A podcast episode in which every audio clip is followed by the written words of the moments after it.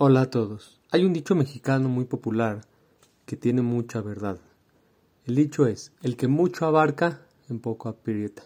¿Qué quiere decir esto? Que las personas a veces, muchas veces, queremos hacer 100 cosas. Por hacer 100 cosas no hacemos nada bien. Una persona quiere abrir 10 negocios al mismo tiempo, no va a tener tiempo para atender a los 10 negocios y va a quebrar. Asimismo, dice el Surjan Aruj en el Saif Aleph, que dice, Tov es mejor pocas súplicas con mucha concentración que muchas con, con poca concentración.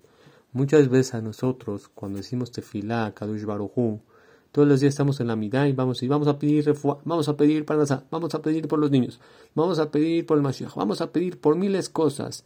En nuestra tefilá estamos pidiendo superficialmente por cien cosas.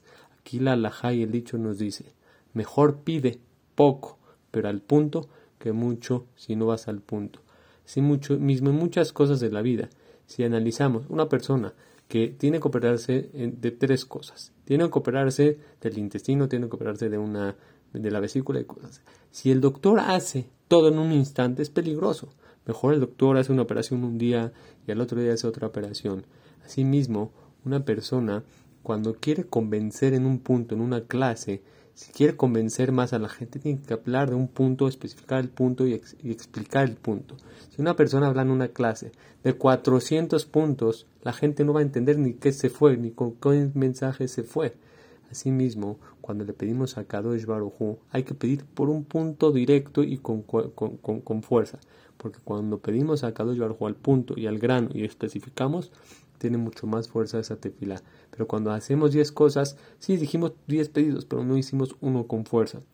Mejor hacer uno fuerte para que Hashem nos escuche. Como dice, como dijimos que dice el Shulchan Aruch, Tov me'an tahanonim bekavaná, marot velo Y también como dice el dicho mexicano, el que mucho abarca, en poco aprieta. Por eso, enfoquemos si queremos que nuestras tefilas escuches, enfócalas en un punto.